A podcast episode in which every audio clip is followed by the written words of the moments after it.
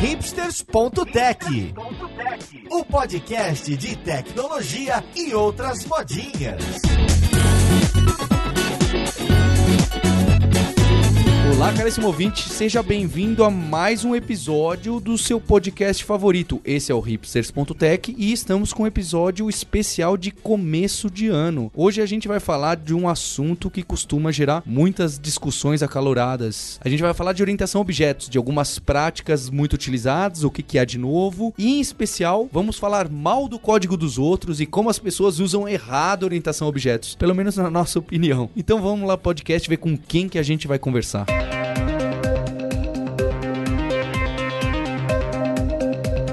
Para esse episódio. Eu tô aqui com duas pratas da casa que trabalham na Kaelon e desenvolvedores e instrutores, inclusive que criaram um curso recentemente do assunto. Eu tô com o Lucas Félix. Como você tá, Lucas? Ô, Paulo, tudo bem? Obrigado pelo convite. E tô com o Alexandre Aquiles, diretamente de Brasília. Como você tá, Alexandre? Tudo muito bem, obrigado. E pra conversa eu tô aqui com a nossa co-host, a Roberta Arcoverde. Como você tá, Roberta? Fala, Paulo. Tudo tranquilo. Animada aí pro podcast. E pra esse começo de ano, olha só, a Roberta agora tem musiquinha. Não é só mais o Maurício Linhares que toca a musiquinha no fundo, ela fez um pedido ali pelo Twitter e, e uma homenagem à nossa co-host aí, viu só, Roberta? Fama e sucesso. Mas tudo tem um custo. Então, para grande, bem complexo, que é um paradigma de, de programação, eu queria que você falasse um pouco, vou deixar essa bola para você, Roberta, do que, que é orientação objeto, por que, que ela vem para resolver, para então depois a gente passar a discutir alguns princípios, algumas práticas que hoje em dia aparecem com frequência, não só na literatura, mas realmente nos nossos códigos. Quando surgiu orientação a objeto como paradigma, como pesquisa, como objeto de pesquisa, né? Foi um termo cunhado pelo Alan Kay décadas atrás. Eu gosto de brincar, né, que a orientação a objeto surgiu para resolver os problemas de programação que não existiam antes de existir é, orientação a objeto, mas não é, não é bem assim, é, existiam na, nos paradigmas existentes à época, né, principalmente programação estruturada procedural, a, os programas eles eram programados, eles eram escritos e executados como uma série de instruções seguidas uma da outra. O acesso ao estado do programa né, era muito global, as, as variáveis como blackboards, e isso gerava uma série de problemas de manutenção e de legibilidade mesmo de código. Então, em termos de manutenção, principalmente por dificultar reuso, né? Quando você tem uh, variáveis globalmente acessíveis, é difícil de extrair certas partes do código que você consegue isolar e, e garantir que não alteram esse estado, que não tem efeitos colaterais, etc. Então, a orientação objeto, ela tinha essa grande proposta, essa grande promessa de fazer com que os, os projetos e os, os softwares fossem mais encapsulados, né, mais modularizados. E aí tem toda uma pesquisa do, do Parnas, que é muito para quem é da academia e pesquisa programação orientação a objeto, com certeza já teve, já foi obrigado a ler, que fala da importância de componentização, de programar orientado a módulos. Então, com orientação a objeto, a gente consegue escrever programas baseados em módulos separados que têm seu próprio estado, né? E que se comunica com outros módulos a partir de sinais ou de mensagens. E essa foi a grande sacada, a grande revolução da criação do paradigma, né? Lá atrás com Alan Kay, que é o, também o criador do, da linguagem Smalltalk, né? Eu aprendi a programar orientado a objeto, então para mim essa sempre foi a forma natural de escrever programas. É, é até difícil para quem tá começando a programar de entender, ué, mas qual é a importância e qual é a relevância de ter coisas como encapsulamento, como herança, como polimorfismo, né? Se é que a gente quer entrar nesses termos mais, mais técnicos aí. Mas à medida que você vai entendendo como, esse, como esses programas devem ser estruturados, e aí você pega práticas, que é onde a gente vai falar mais na frente de arquitetura, de design, de software, fica bem mais fácil de, de perceber que encapsulamento, controle de acesso ao estado, modularização realmente facilitam a construção de projetos mais manuteníveis, né? É muito fácil de enxergar isso na diferença, por exemplo, quando você programa em JavaScript, que você pode escrever as coisas meio que de qualquer forma, meio que sem respeitar esses princípios de encapsulamento, onde o módulo só pode acessar os dados que ele a, que pertencem a ele, não módulos externos. É por isso que o JavaScript tem a fama que tem, né? De ser uma linguagem difícil de trabalhar ou difícil de, de escrever, de, fácil de escrever de, de, forma errada, né? Fácil de fazer besteira com JavaScript. Eu acho que um, um, um ponto legal, eu acho que o Lucas e o Alexandre Aquiles também, é esse do estado global variável global e todo mundo mexe em tudo. Porque quem nunca programou sem orientação objeto ou sem um outro paradigma que ajuda você se organizar, se esconder, se encapsular, você fica com o seu código enfiando a mão nas variáveis em todos os cantos e aí mexendo em tudo que é dado e todo mundo tem acesso. Pior do que todo mundo tem acesso, todo mundo tem que mexer ali, porque não tem outra forma de fazer. E quem nunca programou assim não sabe a bagunça que é. Ou sabe porque as linguagens, muitas das linguagens, oferecem uma forma ou outra de um estado global e de uma variável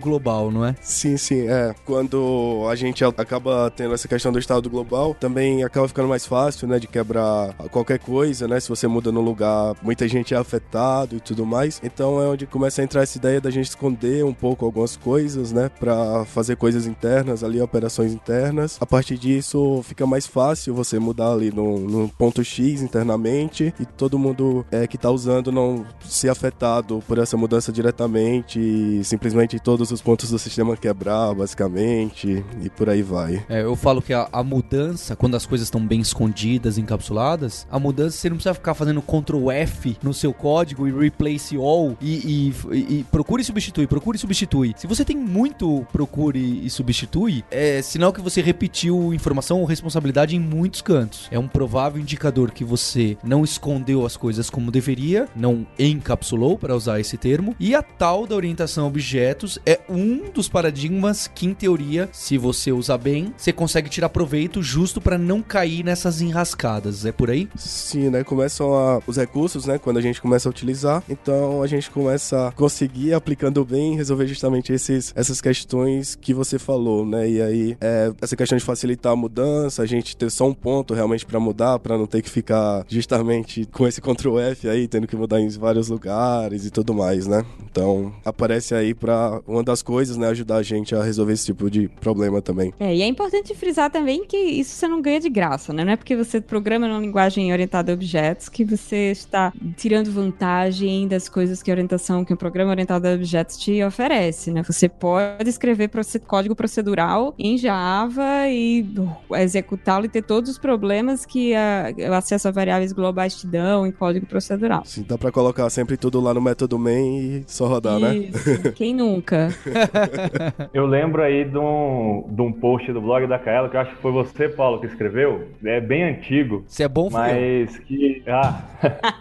como não aprender orientação a objetos. E aí você menciona a ideia do objetos fantoche, né? É, um fantoche é que é manipulado por alguém, né? Então, você pode fazer numa linguagem orientada a objetos um objeto fantoche que ele não esconde os seus dados, como você tinha mencionado aí, que era a ideia, vocês tinham mencionado a ideia de orientação a objetos. É, esse termo fantoche foi inclusive o Felipe Calçado, que eu acho que propagou aí na época. Faz muito sentido. Tem um pouco com essa ideia de estado global. Por mais que aquele dado não seja global, mas que todo mundo consegue acessar e mexer. Eu tenho um, um, uma provocação que eu faço para as pessoas quando falam: ah, será que seu sistema tá mesmo organizado, encapsulado, bem orientado a objetos? Que é quando chega, chega o chefe lá numa sprint chega um card que é a seguinte: olha, agora no nosso banco não pode ter saques com valores menores que 10 reais, porque não compensa, porque não pode, não sei por que, qual motivo. Ou, ou ao contrário, não pode ter saque acima de mil reais. Então chega essa feature lá que fala: ah, é simples, né? Não pode, se é saque, não pode acima de mil reais. Aí você vai ver e aí os desenvolvedores começam a ficar apavorados. As desenvolvedoras sentam com os desenvolvedores, todo mundo junto lá fala: pera lá, isso é muito mais complicado. Por quê? Porque tem um monte de lugar que mexe na variável saldo da conta. Então a gente vai ter que fazer um Ctrl F, procurar os métodos, funções, códigos que alteram o saldo e colocar um if ali em cima. If tá tirando mais que mil, e mexendo mais que mil, não pode, lança um erro, ou um error, sei lá o que, faz alguma coisa. Então isso mostra que essa responsabilidade que é cuidar do saldo de uma conta na hora do saque, tem bola dividida aí. Peraí, tem muita gente que é dona dessa bola e você tem que conversar com muitas pessoas. O mundo ideal é que essa responsabilidade fosse centralizada em algum canto, de tal forma que só o Lucas fosse lá, alterasse um, um lugarzinho no código e pronto. Você não precisa nem recompilar código das outras pessoas e nem sair cutucando. Sabe quando a gente chega para os nossos colegas de trabalho e fala: Olha, mudei aquilo ali, hein? Agora fica atento que você, para chamar, precisa. É, é, um outro sinal de que as dependências, o tal do acoplamento aí, tá meio alto. Você tá dependendo de muita coisa, tem uma zona de fricção mais alta do que deveria. Sim, aí entra um pouco o que a Roberta falou também, né? Que essas coisas não vêm de graça, então a gente tem que começar a se preocupar com uma série de questões para não acabar fazendo um código ruim, mesmo numa linguagem que suporta orientação a objetos, né? Que é o caso do seu post lá. Nesse caso, se a gente pensar lá no Java, a gente consegue meio que esconder ali essas coisas no lugar só com a classe, com é, deixando os atributos como o private lá. Só que aí depois você vai lá e no Java, infelizmente, tem aquela ideia lá histórica do Pojo, né? Que seria o objeto com os atributos e aí gera os getters e setters, né? Não faz muita diferença se, nesse caso, se o atributo é público e eu tenho lá os atributos privados com getters e setters, por exemplo, né? Que aí você vai conseguir acessar e ficar manipulando da mesma forma, como se tivesse tudo aberto para todo o sistema, né? É, ajuda pouco. Por mais que você possa colocar if lá depois, as regras de negócio provavelmente ficaram em outro canto. E aí isso leva a um, a um problema, não sei se vocês já enfrentaram, que você corrige, quando você não encapsula as coisas direito, você corrige um bug em um lugar e aí ele aparece em outro lugar do código. Provavelmente é porque é, tem duas coisas sendo feitas em lugares que não deveriam ser feitas. Deveria estar num objeto apenas. Perfeito, numa unidade, num unit, né? Que no caso da orientação objeto é num método só, devia estar lá centralizado naquele canto. Exato. Tem uma história aí do. Sabe aqueles Pragmatic Programmers? Eles escreveram um artigo em 2003 aí, chamado The Art of Unbugging, que aí é a arte de criar bugs. E aí eles mencionam isso e mencionam assim uma historinha do entregador de jornais. E aí imagina assim que o entregador de jornais vai pedir o pagamento para você. E aí você vai lá, vira e o entregador de jornais pega a sua carteira na, no bolso traseiro da sua calça, tira as notas e depois é, deixa algumas notas e coloca de novo a sua carteira no, no seu bolso traseiro. Muitas vezes a gente programa desse jeito e a gente não deveria programar desse jeito, né? Deveria ser assim: eu pego, eu tiro as notas que eu quero dar para o entregador de jornais e tô aqui e acabou, né? E o Isso aí, o famoso, famoso? Famoso information hiding também, né? Que é outro dos princípios originais de, de programação orientada a objeto, né? Você falava encapsulamento, information hiding, polimorfismo, herança. Tem umas, tem, tem duas métricas que sempre que a gente fala em orientação a objetos ajudam muito a, a prever se você tá fazendo a coisa do jeito que deveria ou não, né? Que é coesão e acoplamento. Então, se você não programa, se você deixa a sua carteira, se, tem, se o seu sistema permite que o jornaleiro pegue sua carteira e tire as notas diretamente, provavelmente seu acoplamento e nem sua coesão estão legais, porque tem um módulo externo sabendo sobre informações que deveriam ser internas suas. E, e essa história eu imagino como ela termina, né? Você vai lá, o comprador, você vai lá, abre a mala do jornaleiro, tira o jornal e, e leva para casa. É, é tudo de ponta cabeça. É, você faz o trabalho dele e ele faz o seu trabalho. E essa história que o Alexandre comentou, né, entra nessa questão de. Acho que se a gente for levar pro código agora, um exemplo mais básico disso é. Imagina se tem a classe pessoa, por exemplo, e aí lá dentro você tem separados o primeiro e o último nome, por exemplo, né? E aí alguém de fora que quer montar o nome completo pediria para um objeto o primeiro nome, pediria o último nome e montaria, né? A ideia se é a gente esconder um pouco essas coisas, porque eu não deveria nem saber, por exemplo, que eu tô guardando separado, necessariamente, né? Quem fez a classe pessoa pode resolver guardar junto, guardar separado. Então a ideia é que em pode vez de. Que eu... venha ter o, o, nome do meio que você precise colocar. Boa, exatamente, né? Então a ideia é, em vez de eu ficar pedindo os dados para montar o que eu quero, é melhor eu pedir logo o que eu quero, dizer, olha pessoa, me dá o nome completo, né? Em vez de me dar o primeiro nome, me dar o último nome, dar o nome do meio, me dá o nome completo, por exemplo, né? E aí o objeto já responder com o nome completo, né? Isso seria o Theodon Ask, né, Alexandre? Exato, é. Que a ideia é assim, você não quer consultar um objeto sobre o que ele tem, né? Os, os dados dele, tomar uma decisão e dizer o que o objeto quer fazer. Você, na verdade, quando você programa orientado a objeto da maneira correta, né, você deveria falar, ó, faça isso aqui. E aí, quem tem os dados vai saber os dados que ele mesmo tem e aí faz as operações. Então é o que eles chamam de tell, don't ask, né, que é tipo, mande, não pergunte, né? O, a gente não quer perguntar pro objeto e decidir por ele. A gente tem que falar, ó, faça isso. A gente não quer pedir os dados, né, para poder montar as coisas. Eu quero simplesmente pedir para ele fazer e ele devolve, né? Essa é uma prática muito importante que senão a gente fica todo mundo pedindo primeiro nome e último nome, o dia que mudar alguma forma de apresentar, etc., você vai se complicar. É claro que existem corner cases. Não, pera lá, nesse caso eu preciso mesmo é do último nome só o primeiro nome, porque é assim que o boarding pass funciona nesse caso. Mas geralmente ele vai ter um, nome inteiro ou, ou algo que o valha. É muito fácil a gente cair em corner cases, mas o que costuma aparecer de errado e se complicar é esse eu não conhecia essa analogia que o Alexandre colocou aí do jornaleiro, é realmente isso. É o que eu falei, né? As pessoas colocando a mão nas variáveis que deveriam estar encapsuladas por aquela outra pessoa. Ela deveria estar protegida e você nem saber da existência daquele tipo de atributo, daquele tipo de dado. Você deveria realmente estar pedindo, por favor, jornaleiro, aqui está meu dinheiro, eu gostaria de um jornal. Aí lá dentro ele decide, pega o dinheiro, se ele coloca na bolsa ou não, se ele tira da bolsa o jornal ou não, ou se ele grita socorro, deu um erro. É interessante que você me lembrou de uma palestra de um cara chamado Kevin Heaney, que é, é, é traduzindo a, a, o título da palestra, tipo assim, é possível programar orientado a objetos em Java. Uma palestra de 2011, tem lá no Infoque, aí ele fala assim, que bons objetos seriam péssimas pessoas, porque seriam ignorantes, apáticos e egoístas. Tipo assim, ignorante que eles não sabem nada além do que é, é, do mundinho deles, né? Apático, que eles não estão nem aí se acontece alguma coisa ao redor dele. E são egoístas que eles só pensam em si mesmo. Initiating system one.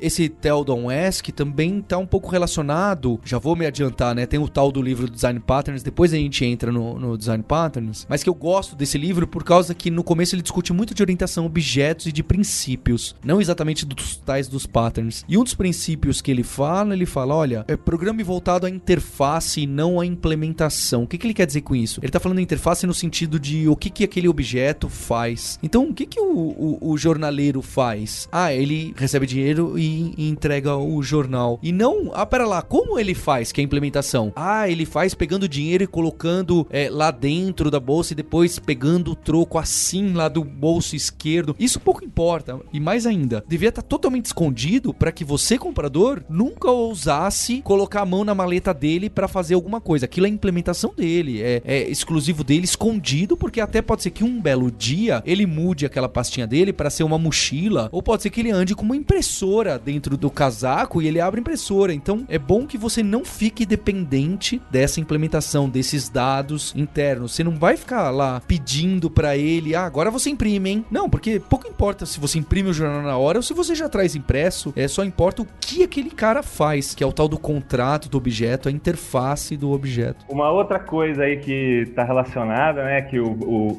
esse Pragmatic Programmer, ele cita um negócio, um trabalho de outras pessoas aí, né, que eles chamam de Lei de Deméter, né? Deméter é a deusa grega da, da agricultura, mas eles falam assim que um objeto deve chamar apenas métodos de si mesmo, dos parâmetros que foram passados para o método. Ou seja, você não pode ter objeto ponto A, ponto B, ponto C, ponto D num, num, em nenhum lugar, não é mais ou menos isso? É, eles é, chamam isso aí de train wreck, não é? É, exatamente, acessando novos dados de um objeto que na verdade é parte do objeto que você está acessando e esse, esse encadeamento é, é, demonstra que existe ali um, um, um, acoplamento alto com dependências dos outros objetos que não são suas. É, então dá para falar assim que é um sinal no seu código muito ruim que tá quebrando esse Teldon-esque, lei de Demeter e tal, que é você fazer assim, ó, por exemplo, pessoa.getEndereço.get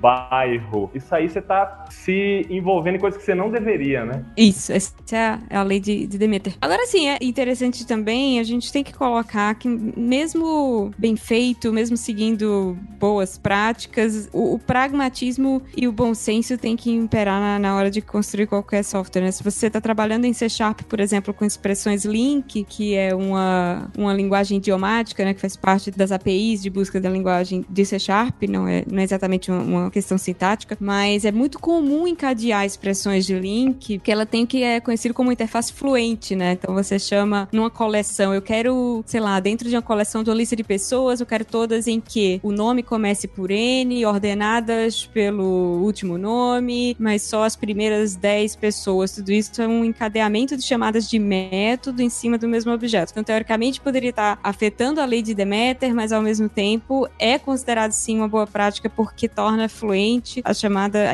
o encadeamento da chamada de métodos que estão processando uma mesma entrada, que é a minha coleção. E, e é um padrão muito comum no paradigma funcional também. Essa coisa do mesmo objeto para frente, para que haja como se fosse um pipe de linguagens de script, né? E operando em cima daquele objeto para ter uma saída final. Uma outra coisa que eu queria falar também é que, embora seja muito bom para programar o mundo real, né? Fazer modelagem do, de domínio e tal, esse tipo de software, a orientação a objetos também não é uma bala de prata que se adequa a todo tipo de problema, né? É muito mais fácil programar determinadas coisas realmente de forma como programação estruturada, é, procedural, do que com orientação a objetos. Então, por exemplo, você tá. Quem já programou um quicksort, por exemplo, né? Com um algoritmo de ordenação numa linguagem ou procedural orientada a objetos e numa linguagem funcional, sabe o quanto é infinitamente superior a, a o código funcional, porque ele é infinitamente mais simples. Você consegue escrever um quicksort em três linhas e num Java, em qualquer outra linguagem orientada a objeto ou procedural da vida, você precisaria de pelo menos umas 15 a 20. Eu já ouvi gente falando assim que um CRUD básico na web, assim, por exemplo, que é a coisa que a gente mais faz, talvez a orientação objeto não encaixasse muito bem. Porque é basicamente pegar o que vem de, do navegador, fazer algum processamento assim e jogar para outro lugar, que é o banco de dados. Pega do banco de dados, faz algum processamentozinho e joga para o navegador. Não, não precisaria de muito domain model, né? Pode falar que lá na Stack a gente ignora muitos dos bons princípios ou boas práticas de orientação a objetos, sim. Eu ia chegar aí, sabia, Roberta? Porque vocês não usam cloud, vocês não, não usam testes de unidade. Eu falei, eu espero que a Roberta tenha uma polêmica para trazer do tipo, que orientação a objeto é o quê? Tira isso daqui, tudo variável global aqui, bora lá. Não, a nossa variável global é o nosso cache, né? Todo lugar acessa o Redis para cachear e buscar informações o tempo inteiro. Talvez seja nosso maior problema de manutenção, inclusive, porque funciona de fato como uma grande variável global e é difícil até de achar todos os lugares que tocam aquilo ali, né? Mas de outra forma a gente segue sim várias boas práticas, principalmente de, uh, de simplicidade de código, de, uh, de encapsulamento. Então, um, um, bom exemplo, hoje mesmo eu estava corrigindo um bug na geração de URL, né? Toda pergunta e toda resposta no Stack Overflow é um post e o post é uma classe só, não tem herança para pergunta e resposta, não, é tudo post mesmo. Ele tem, a gente usa composition, né, composição ao invés de herança para diferenciar as coisas e tinha um bugzinho na geração de uma URL de um de uma pergunta, de uma questão. E aí foi, foi muito legal ver que não tinha no código em lugar nenhum essa string marretada, sabe, de como que um URL é formada, que é o nome do site, né, no caso Stack Overflow, barra um prefixo, que no caso poderia ser o que, de, de pergunta, de question, barra um ID, barra o título da questão. Tipo, toda essa string, que é única para designar uma pergunta no site, ela tava num lugar só, na classe post, e não replicada em vários lugares. Então, corrigir o bug envolveu mexer num ponto só, né? Que é um exemplo do que a gente estava falando de encapsulamento, de esconder a informação. Excelente exemplo. Pois é, eu quis dar um exemplo de, do que, que a gente faz bem para não ficar aqui falando tudo que a gente faz mal, porque parece que toda vez eu só falo as coisas que a gente faz errado. Mesmo na arquitetura peculiar que você descreve nas palestras, né? Vocês ainda Exatamente. usam pensando a objetos, né? Vocês fazem algumas coisas bem bonitas, né? Então. Ah, sim. Não é tudo flores, mas também não é, não é tudo ruim, não. Ô, Roberto, e esse exemplo é legal do post porque é muito análogo ao do Lucas, do get nome e get sobrenome. Porque vocês não ficam Exatamente. montando a URL do post toda vez em vários lugares separados. Exatamente. Ele, quando ele tava falando, era nisso que eu tava pensando. Foi muito. O, o timing foi perfeito. Porque eu tava corrigindo esse bug hoje pela manhã, pensando, caramba, que bom, não preciso sair catando essa string no código inteiro, porque aparentemente só é gerada aqui mesmo. E tinha, sei lá, mais de 100 referências a esse método, né? Mostrando que ele era muito usado em várias partes do código, porque a gente tá sempre renderizando essa URL em vários lugares. E provavelmente esse bug não vai ser aqueles que voltam do além, né? Que você mata num lugar e aparece em outro. Olha, se eu tiver corrigido ele corretamente, esperemos que não. Infelizmente não tem teste de unidade pra garantir.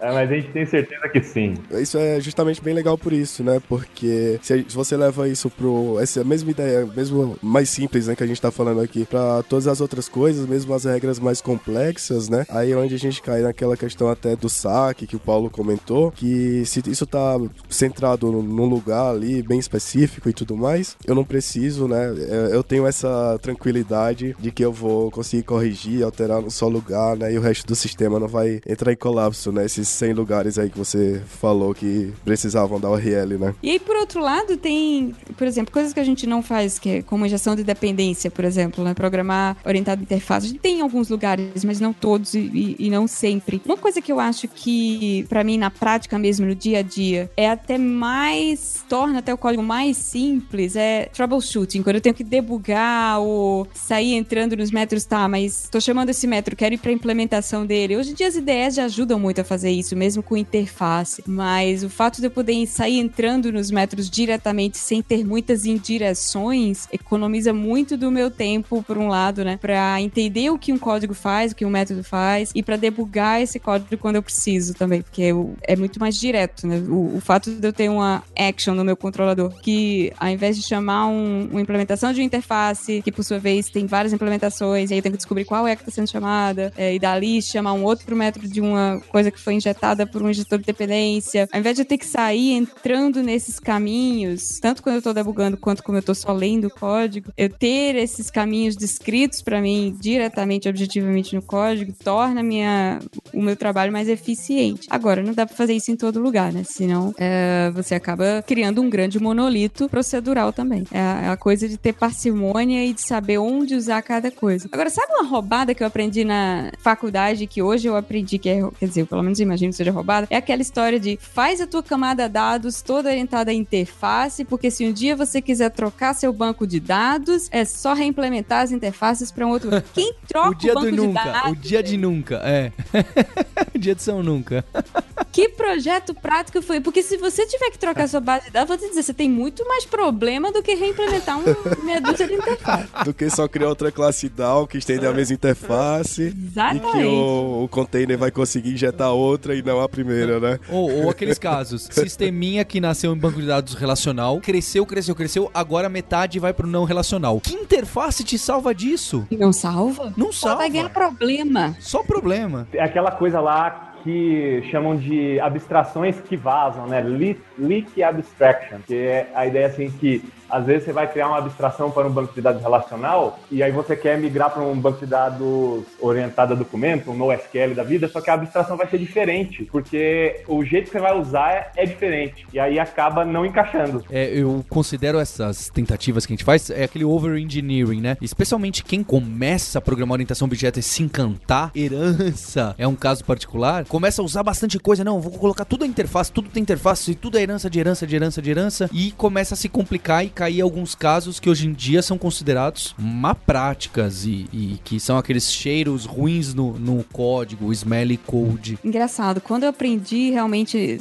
sei lá, 15 anos atrás, o legal era você fazer, por exemplo, para é, usar a orientação a objeto direitinho na sua camada, sei lá, é, implementando sua camada de, de dados de persistência, você tinha uma interface da persistência, você tinha uma classe base, e aí toda a classe para cada objeto que você precisa persistir, você tem um repositório que implementa a interface também estende a classe base. E aí, ou seja, salvar uma, um objetinho no banco de dados ou, ou recuperá-lo se torna um, um, mini projeto de no mínimo três arquivos, né? De no mínimo três módulos diferentes do seu sistema, que hoje é considerado de fato uma prática, né? Se você tem uma interface que só é implementada por uma classe, você pode repensar a utilidade daquela interface. História da minha vida. Hoje em dia, com coisas como é, cobertura de testes, TDD, etc. É, mas se você fizer isso direitinho, né, teste de unidade, programar orientado à interface e tal, é mais difícil você ter só uma implementação de interface, nem que seja implementação para os testes, né? Você normalmente vai ter. Como eu falei, é, é difícil porque lá, lá na Stack, como a gente não tem teste, seria realmente inútil. Teria uma, uma interface com a única implementação. Mas é interessante ver como as coisas evoluíram e uma coisa que era considerada boa prática antigamente, hoje é mal vista. É, não tem uma questão também que as ferramentas evoluíram, que você não precisa fazer muita coisa direto para um banco de dados específico. Você usa alguns frameworks que abstraem boa parte do que seria específico. Ah, quem nunca escreveu um framework de acesso a dados corporativo que atira a primeira pedra. Eu vou ficar quieto aqui. É, quando eu cheguei já era o Hibernate. Então... É, deu sorte, Lucas. Passou por uma roubada aqui.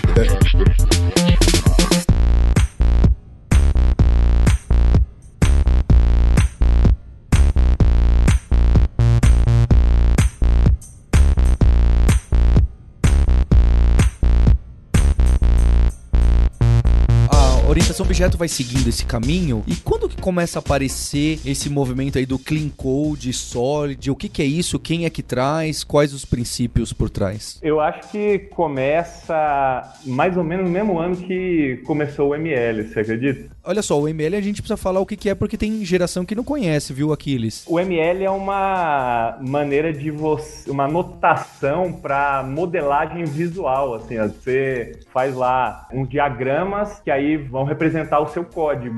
Então re- vão representar suas classes, às vezes as sequências das, da- de chamadas das classes. Aí, antigamente, tinha uma ideia que você ia fazer programação em UML e ele ia gerar o código. E aí podia gerar em Java, em C Sharp, em Python, em Ruby, em JavaScript. Mas essa ideia não deu muito certo, né? Não, mas publicou muito paper. E vendeu muita ferramenta. Eu não vou falar muito mal porque vai que encontra um elogio meu por aí, eu vou ficar quieto também nessa. Vocês lembram das ferramentas Case? Era Computer Aided Software Engineering, engenharia de software ajudada, auxiliada por computador, né? Nossa senhora, lembro. Aí, inclusive, o manifesto ágil, né? Ele tem aquele negócio, indivíduos e interações mais importantes que processos e ferramentas, né? Tá falando disso, na verdade. A gente achava antigamente, que, nessa época, que comprar uma ferramenta ia resolver todo. Aliás, eu acho que isso acontece até hoje. A gente achava que comprar a ferramenta ia salvar tudo e gerar o código do zero magicamente. Nem precisava de. Nem tinha inteligência artificial na época, hein? Era mesmo gerar o código com um ifzão, forzão e tava lá. O ML foi criado em 1995, né? É, por uns caras aí muito bons, inclusive, James Rombock e Iva Jacobson, que ele é chamado de Los Três Amigos. São três caras aí que no começo da década de 90 mexiam com orientação a objetos e criaram essa notação, criaram a Rational, criaram lá umas ferramentas e vendiam, e criaram o Unified Process, né? Aquele RUP. Então, isso tudo em 95. Só que em 95 também tinha outras pessoas que estavam discutindo sobre orientação a objetos. E aí tinha lá um negócio chamado Usenet, que na verdade eu nem sei o que, que é. Eu sei que tá gravado no Google Groups. É tipo uns, uns e-mails, eu acho, não é? Eu sou mais velho que você, eu usei o Usenet. Você não usou? Não usei. Mas você não é muito mais velho que eu, não. Qual é o tio aqui? Aí tinha um, um grupo Usenet que era o Comp Object, aí eles estavam discutindo lá quais seriam as 10 mandamentos de orientação a objetos. Aí teve um cara chamado Robert Martin, que aí é o tal do Uncle Bob, né? Que inclusive eu vi que ele não é muito bem quisto por aqui, não. Sim, Ah, no podcast a dos gente- livros, né? É. A gente fala, não, é, não é que a gente não gosta dos princípios. É que no podcast que a gente gravou falando dos nossos livros favoritos de tecnologia, tanto eu quanto a Roberta falamos que não gostávamos, e o Linhares não gostávamos muito de como era escrito ali o livro, a forma e o formato. É, eu Ah, não, vou, não vou entrar nessa treta aqui, não, porque meu parceiro de treta não tá no, no podcast. Não, mas eu acho, eu acho o- os livros do Uncle Bob, eles democratizaram muito o acesso à informação do que é implementar código orientado a objeto com qualidade, né? Com utilizando boas práticas, ao invés de, como a gente falou aqui no começo, né? Que dá pra fazer tudo. Com, não, não é porque você tá usando uma linguagem que suporta orientação a objeto que você tá usando bem. Eu acho que assim como o Design Patterns, os livros dele serviram muito até hoje, são muito importantes pra disseminar essa, esse conhecimento, né? Como que a gente escreve software orientado a objeto com, com qualidade. E é Aí- tudo que eu tenho a dizer sobre o Uncle Bob. Aí, em 95, então, ele fez esses. Eles estavam discutindo sobre o que seriam os 10 mandamentos, e ele teve lá a suge- sugestão dele, que depois ele publicou numa revista chamada C Report, e aí depois virou um livro. Um livro que eu acho que vocês não mencionaram, que chama Agile Software Development Principles, Patterns and Practices. Que eu acho que é o, talvez o melhor livro dele, pra falar a verdade. Melhor que o Clean Code, né? Não, eu li esse também. Esse é um dos que eu também Ah, sim. Ele depois, um cara chamado Michael Feathers, depois ele ter escrito os princípios de orientação a objetos, esse Michael Feathers deu o nome de Solid. Ele tinha lá o acrônimo dele, aí reagrupou e ficou S-O-L-I-D. São cinco princípios, né? Vai, Lucas, começa com um aí. Vamos ver os, os cinco princípios pra gente escrever códigos orientados a objetos de uma maneira bacana, certo? Essa é a ideia. De tanto que a gente deu com a cabeça aí na parede de usar orientação a objeto de umas maneiras mais tortas. Um pessoal que é bacana reuniu e bolou algumas ideias, colocou no papel. Ideias que já estavam vindo por aí. Alguém consolidou o Michael Feathers e quem protagonizou a, a esse divulgação desse conhecimento foi o tal do Uncle Bob, conhecido na comunidade, amado por uns, odiado por outros. Sim, isso que é legal, né? Ele é. O Uncle Bob é justamente o cara que ele fica levando essas ideias, né, pra frente, e difundindo e tudo mais, né? Ele fala, né, que não, não foi ele que criou, ele foi meio que agrupando ali uma coisa de um e de outro, né? Que a gente vai citar daqui a pouco alguns aqui. E é isso, basicamente, né? Esse é o, é o trabalho dele. E no caso aí, pensando na, acrônimo aí do Solid, né? O primeiro, que seria justamente o, o S, é o que em português a gente fala que é o princípio da responsabilidade única, né? Então, isso entra um pouco naquilo que a gente falou do, das questões de eu não ter as regras e as coisas do negócio, né? As lógicas relacionadas tudo espalhadas pelo código para quando eu precisar mudar no lugar, isso sair alterando e afetando o código, o sistema por inteiro, né? Então a ideia seria é, a gente ter unidades, né, ali que tenham realmente só uma única responsabilidade, né? E pensando em atração a objetos de uma forma geral, a gente teria, por exemplo, a classe, né, que é uma unidade ali onde a gente tem coisas relacionadas. O Uncle Bob ele tem um livro do ano passado, né, que é o, se não me engano, é do ano passado, que é o Clean Architecture, e aí ele comenta que esse princípio específico talvez ele tenha sido um pouco mal entendido, e ele fala que porque a gente levava essa ideia para classe como um todo, né, só que a classe ela tem lá os atributos, os métodos, entra na questão que ele falou que o método sim, ele deveria ser essa unidade que ele tem só uma única responsabilidade, é isso, você olha pro método e sabe exatamente o que ele faz, e é só uma responsabilidade, uma coisa, né? A classe em si, ela pode ser responsável ali pelo que ele chama de ator dentro do sistema. Então, imagina que uma classe, ela, o cara do financeiro, por exemplo, pode ser visto como ator ali, ele seria responsável por essa classe, essa classe mudaria baseado nisso. E o, os métodos entre as classes, sim, eles teriam essa única responsabilidade, que eu só mudo no ponto e tudo mais. Eu entendo que tem essa discussão de unidade que eu cheguei a mencionar como método também, mas mesmo nessa comunidade de testes, tem uma discussão se o Unity, no caso do C Sharp, do Java, de outras linguagens, é o método, é a classe ou é um conjunto de métodos. Acho que realmente não, não importa muito. O recado tá dado, certo? É para ter uma única responsabilidade, um grupo bem pequeno, para ficar tudo bem coeso e encapsulado. Isso, exato, né? Ele, ele só faz esse meio que disclaimer nesse livro mais recente dele por conta disso, né? Porque senão as pessoas levam a sério e talvez saiam criando classes demais, muito quebradas, pensando que a única responsabilidade tem que ser exatamente da classe, né? Ele fala ali do método, parece que ele tá programando bastante funcional também ultimamente, e aí ele, ele comenta que pensando no funcional, só na orientação a objetos, né? Também as funções, o arquivo com as funções e tudo mais. Ele até coloca, o jeito que ele coloca a, a frase, assim, é, é Single Responsibility Principle, do o S do Solid, aí ele coloca assim, uma classe deve ter um e apenas um motivo para ser modificada, né? Então, ele não foca muito no que deve ter apenas na responsabilidade, ele foca na mudança, né? Que eu acho que é o objetivo, no fim das contas, de orientação a objetos, né? De fazer algo que minimiza o impacto de mudanças. Concordo perfeitamente. Eu acho que é esse. Orientação a objeto não é você. Olha só, usa orientação a objeto que você vai escrever menos código, mas você, em teoria, vai mudar menos código na hora que precisa, que é a palavra bonita que a Roberta falou no começo do programa, para deixar seu sistema manutenível. Isso, isso seria a questão do ator, né, Alexandre? O motivo da mudança da classe, né? Que ele comenta lá no, no livro, né? É uma mudança no ator, né? Seria uma mudança, no fim das contas, de negócio ou técnica também pode ser, né? Quando ele fala em single responsibility principle, ele está falando, no fim das contas, daquela ideia que a Roberta já tinha mencionado, que é de coesão. É, acho que tem tudo a ver. É curioso, eu fico tendo insight lembrando as coisas e eu vejo que a gente está falando todos esses princípios e essas objeções que a gente está colocando acabam caindo no mesmo lugar. Ah, sim. E aí é, é aquilo que eu falei, né? O, o, Uncle Bob, nunca critiquei, maravilhoso. Ele, ele bebe muito nessa fonte que não, não, ele não criou essas coisas, né? Esse encapsulamento, coesão, é, única responsabilidade, são conceitos que existem desde o do início, de quando começou-se a falar em modularidade, em princípios de qualidade de código, manutenibilidade, mas ele deu uma roupagem clara, né? Fácil de entender que sai do acadêmico, que sai do específico e vai para o geral, né? Para uma linguagem mais acessível para todo mundo, mesmo quem não, não. A gente não precisa estudar papers de 1950 para entender o que ele quer dizer com os livros dele. Ele democratizou bem a, a, a informação. Nunca critiquei. e que outros princípios a gente tem desses cinco aí do Solid? que mais que aparece? Você quer me falar um aí, Alexandre? Eu lembro, assim, da primeira vez que eu ouvi falar de orientação a objetos, que foi num curso linguagem de conceitos de linguagem de programação. Aí comparava orientação a objetos com Java, funcional com Lisp e aquela coisa lógica com o Prolog, né? Eu não entendi nada de nada, mas o orientação a objetos eu ficou na minha cabeça uma coisa, que era herança. Aí eu pensei, ah, o O é igual a herança. Se eu fizer alguma coisa, usar alguma linguagem de orientação a objetos, eu tenho que usar herança em todos os meus códigos. E depois eu fui descobrir que não é tão assim, né? E o Uncle Bob, ele coloca essa ideia de herança no L do Solid. Então a gente vai do S para o L, é, bem no meio aí.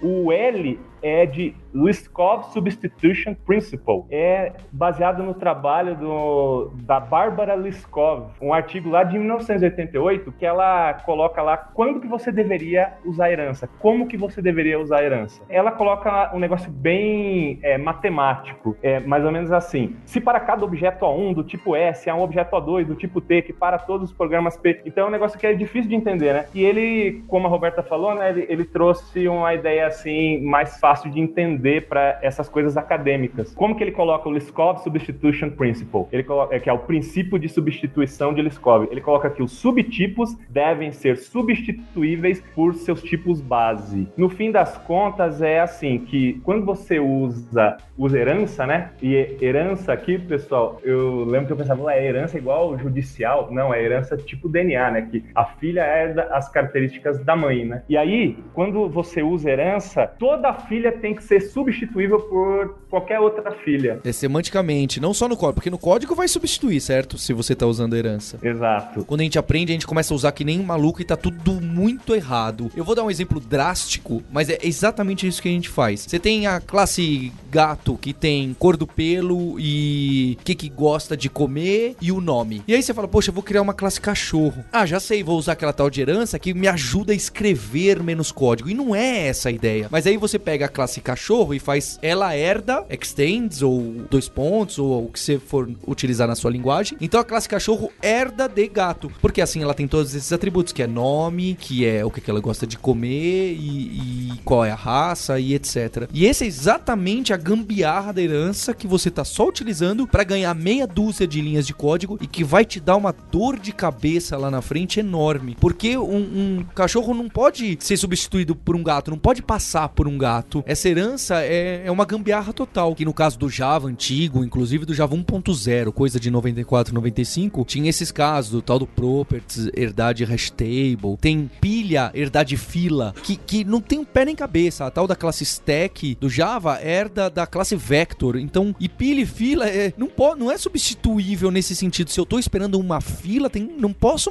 receber uma pilha, que o comportamento vai ser diferente. Então, é, a herança a gente acaba usando muito como gambiarra, achando, ah, peraí, que eu não quero escrever essas coisas, já sei, vou herdar, que assim eu ganho da minha mãe. Não, você precisa realmente ser aquele, aquele objeto. É, não é só porque o nome dos métodos é o mesmo, né? Isso! Fica a mesma coisa. Eu só queria dizer primeiro que se pegar o princípio da Bárbara Leskov, mudar o S e P por animal e foca, fica mais tranquilo para entender. E pensando no caso da herança, né? É porque é muito fácil, basicamente, a gente acabar caindo no cenário, fazer alguma besteira mesmo, de. Não nem fazer besteira, né? Que daqui a pouco tem um comportamento lá que você herdou e você percebe que não queria ou não precisava, ou de precisar fazer alguma modificação. É um relacionamento muito forte ali pra daqui a pouco levar é, a dar algum ruim e, né, e cair na, na situação de mau uso e tudo mais. O Paulo tinha mencionado dos maus cheiros de código, né? O code smells. Tem um code smell que o pessoal chama de intimidade inadequada, né? Que quando há muita intimidade entre duas classes. Uma filha tem muita intimidade com a sua mãe, na verdade, né? Exatamente, herança é uma relação muito forte entre classes. Tem gente que, inclusive, é bem xiita e fala que nunca deveria usar, tem linguagem que não tem herança, mas é orientado a objeto, então tem toda uma, uma discussão aí. Inclusive, o, o livro que a gente falou do Design Patterns, ele, que eu falei que eu gosto muito do começo que ele fala de orientação objeto, ele fala de dois princípios básicos de orientação objeto. Um é o tal do programa voltado à interface na implementação, e o outro é evite herança, prefira composição, que foi o que a Roberta citou do, do caso da, da classe post lá no Stack Overflow. Tem o, aquele livro Effective Java que o cara fala a mesma coisa, né? Prefira composição à herança, né? Isso, isso vai aparecer de várias formas. Initiating system one. Eu acho que uma coisa interessante assim do, do Solid é o D do Solid, que é, é o Dependency Inversion Principle, né? O princípio da inversão de dependência. O Uncle Bob, ele fala assim, ele tem um estilo retórico aí de, de falar, né? E ele fala assim que a web é um detalhe, o banco de dados é um detalhe, o framework é um detalhe. A sua aplicação não é nenhuma dessas coisas, não é o banco de dados, não é a web, não é o framework. E muitas vezes a gente se amarra demais com isso, né? É, as coisas do, de negócio se amarram demais com os tais os detalhes. Esses detalhes técnicos seriam me mecanismos de entrega, né? E aí ele separa código de alto nível de código de baixo nível. Código de alto nível seria regra de negócio, coisa, código que tem a ver com regras de negócio. E código de baixo nível seria código relacionado à entrada, saída, o que ele chama de mecanismo de entrega, né? E aí ele fala assim que o módulo, né? Então é, é código em geral, né? Não precisa ser classe, pode até ser função. Módulos de alto nível não devem depender de módulos de baixo nível. Ambos devem depender de abstrações. E aí ele fala da mesma coisa. Abstrações não devem depender de detalhes. Detalhes devem depender de abstrações. É, no fim das contas, aquela ideia que você falou, Paulo, do programa voltado à interface, não à implementação. Ele delimita esse conceito aí colocando assim que você tem que programar voltado à interface, é uma abstração assim, quando sai de código de regra de negócio para código que tem a ver com banco de dados, com web e com outras coisas mais técnicas. Bem, eu acho que além desses princípios aí do Solid, as vogais, o Alexandre, vocês repararam que ele tem algo contra as vogais do Solid. Eu acho que tem bastante coisa e a gente passou por vários. E eu queria só deixar uma pontinha para futuros episódios, porque quando a gente estava combinando essa pauta, a gente achou que daria tempo para encaixar, me mesmo com um episódio especial um pouquinho maior aí. Eu queria que vocês falassem muito rapidamente no tal do Design Patterns, no DDD, pra, só para deixar um gostinho, porque eu acho que dá, dá bastante assunto também. Quer colocar, Roberta? Bom, eu não eu, eu prefiro não colocar sobre DDD, porque não só eu não uso, como eu achei o livro muito seco, e eu, pra eu ler esse livro foi uma dificuldade, gente, que ele, é, ele, é, ele é chato. É, eu tava tentando procurar uma palavra mais elegante. Mas tem uma coisa do DDD que eu, que eu quero pontuar, porque eu gosto muito e uso muito, essa sim, que é a ênfase na linguagem ubíqua, né? Tentar deixar o que o seu código fala, a leitura do seu código mais próximo possível do que você conversa quando está falando sobre o seu projeto, sobre o seu produto com outras pessoas. Então, a dissonância entre. É, sempre se fala, né, que nomear coisas é um dos problemas mais difíceis de computação, uh, junto com invalidação de cache. é, é, tem até uma piadinha, né? E off by one errors, né? Que são duas coisas muito difíceis de computação. É, mas a linguagem ubíqua é algo que facilita muito a documentação do seu sistema, a convergência da comunicação com outras pessoas, sejam essas pessoas quem usa, quem testa, quem reporta bugs no seu código. Então, toda vez que alguém reporta um bug, por exemplo, no, no meu sistema e se refere a alguma coisa, como por exemplo recibo, mas no meu código não, não tem uma menção a recibo em lugar nenhum, eu chamo de uma outra coisa, isso gera uma dissonância. E eu tenho um exemplo muito bom e muito prático no, no nosso caso, do Stack Overflow, que a gente tem um produto recentemente lançado chamado Stack Overflow for Teams, né? Que você tem o, na, na, sua empresa, você quer ter uma instância privada do Stack Overflow, você pode ir lá e criar um time. E quando esse produto foi concebido há um ano atrás, é, ele tinha outro nome, ele chamava Channels. Então o código inteiro hoje menciona Channels em todo lugar, que nem os Channels do Slack, só que em toda a interface, toda vez que a gente comunica com os usuários, em toda a documentação, virou Stack Overflow for Teams, porque a gente renomeou o produto depois que ele já estava quase completo. Então isso é um, um detalhe, mas sempre que entra um desenvolvedor novo no projeto, a gente tem que ficar explicando, olha, channels na verdade é teams, sabe? E essa dissonância, essa falta de ubiquidade na linguagem gera muito problema de comunicação e de manutenção. Então isso é uma coisa do DDD que eu acho muito válida e que não tem tanto a ver com orientação a objeto como princípio, mas que tem a ver com boa prática de construção de software. E o tal do design patterns, o que que é, ou quando que aparece, como que aparece? Isso vai dar um episódio à parte, mas queria que vocês assim. É um livro que surge na mesma época do Solid e do OML, que é 1995, né? Então é traduzido como padrões de projetos, né, para português. Reza a lenda, o Guilherme Moreira aqui da, de Brasília, ele da Kaelon, ele fala que ele leu a primeira versão desse livro, a tradução, e aí tinha lá o padrão Singleton, e tava escrito padrão solteirão. na tradução literal. Seria muito bom se fosse verdade. É, ele gosta de contar histórias. Mas aí, então, são soluções comuns para problemas recorrentes que o pessoal dá um nome e descreve o contexto aonde você deve aplicar e prós e contras de cada solução de organização do seu código. Porque as pessoas batiam tanto a cabeça em algumas situações com orientação objeto que alguém falou assim: Poxa, peraí, deixa eu criar um catálogo aqui. Quando acontece assim, faz mais ou menos assim a sua estrutura de classes. Ah, quando acontece esse outro, essa sua necessidade, olha só, essa classe chama a outra que herda daquela que implementa não sei quem. E com isso eles foram criando um catálogo. Nesse livro são 23, mas começaram a sair um monte de livros com padrões, né? Com patterns, com padrões de como essas classes se conversam de diferentes usos, diferentes contextos. Inclusive o DDD, que a gente comeu o nome, né? De Domain Driven Design, também apresenta os seus padrões. Na época era do Java, tava muito em alta, o tal do J2EE tinha padrões para aquilo. Também começaram a sair livros de anti-patterns. Olha, quando você tem esse problema, não resolva isso amarrando essa classe com essa, porque senão olha só o que, que vai dar lá na frente. Então foi realmente um momento muito interessante para catalogar, definir coisas que a orientação objeto por si só não resolvia, ou até se você usasse de maneira ingênua, poderia complicar. E é óbvio, assim como mais uma vez, assim como as- vocês citaram, as ferramentas foram evoluindo, alguns padrões, alguns desses patterns, hoje em dia já não se adequam mais às versões novas do C Sharp, do Java, ou mesmo de linguagens que não são estaticamente tipadas, porque a própria linguagem já tem outros recursos pequenininhos que, opa, esse padrão nem existe mais porque esse problema não acontece mais, a gente já resolve com a própria linguagem. É, acho que eventos é um bom, um bom exemplo de onde isso aconteceu. Mas é um livro que envelheceu bem. Exato. É um livro antigo, mas que até hoje ele ainda tem muita coisa. Com exceção, talvez, do- o sim, o solteirão, né? O padrão, padrão solteirão, depois de um tempo, virou controverso, né? Virou, foi Mas considerado hoje em dia no antipático. mobile,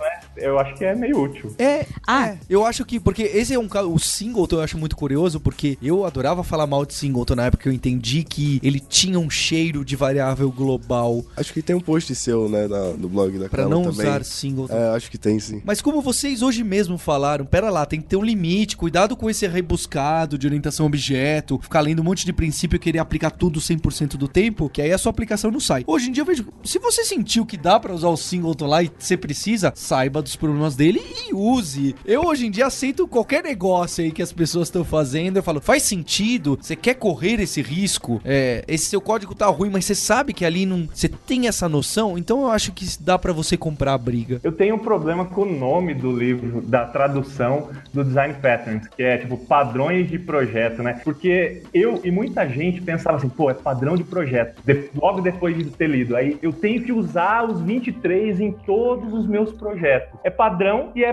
no meu projeto. Mas aí, na verdade, é, o padrão aí não é a ideia em português, né, de norma, que você é obrigado a usar. É uma ideia de um molde comum, né? algo que eles coletaram, identificaram, né? Então, é, seria mais molde do que norma, né? E, além disso, o projeto não é o, o negócio que você tem cronograma, prazo, custo, reunião, gerente. É o ato de projetar, né? Que a gente poderia traduzir como modelagem, sei lá. Então, eu costumo chamar de moldes de modelagem. São moldes prontos que você vai lá e pega e, inclusive, você, você pode adaptar um pouco ao seu, seu problema. Então a ideia, no seu caso, foi manter a, a mesma letra, ao invés de padrões de projeto, é moldes de modelagem.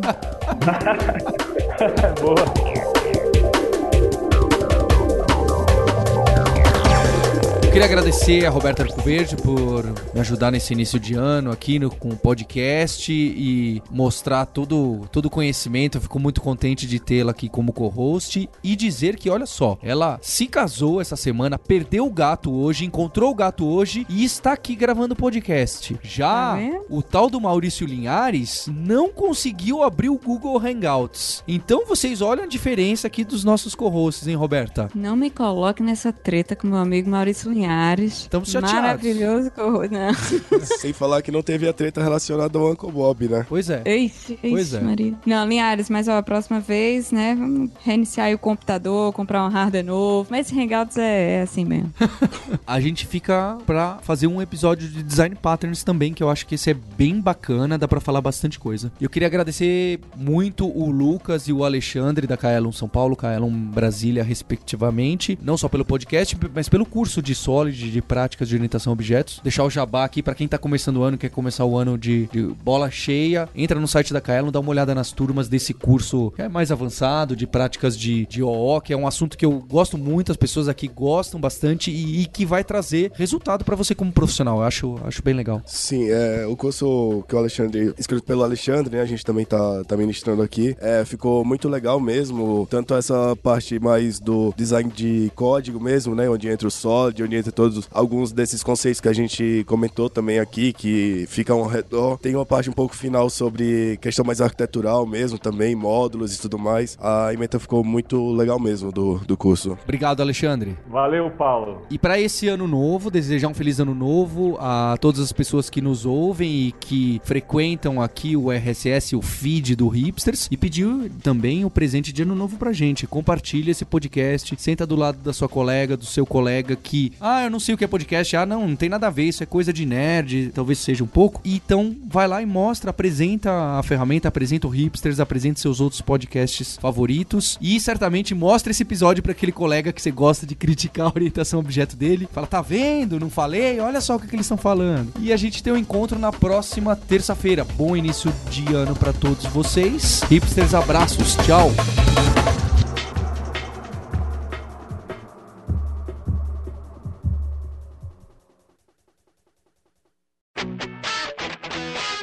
Você ouviu o hipsters.tech, produção e oferecimento alura.com.br, cursos online de tecnologia e Kaelon, ensino e inovação. Edição Radiofobia, podcast e multimídia.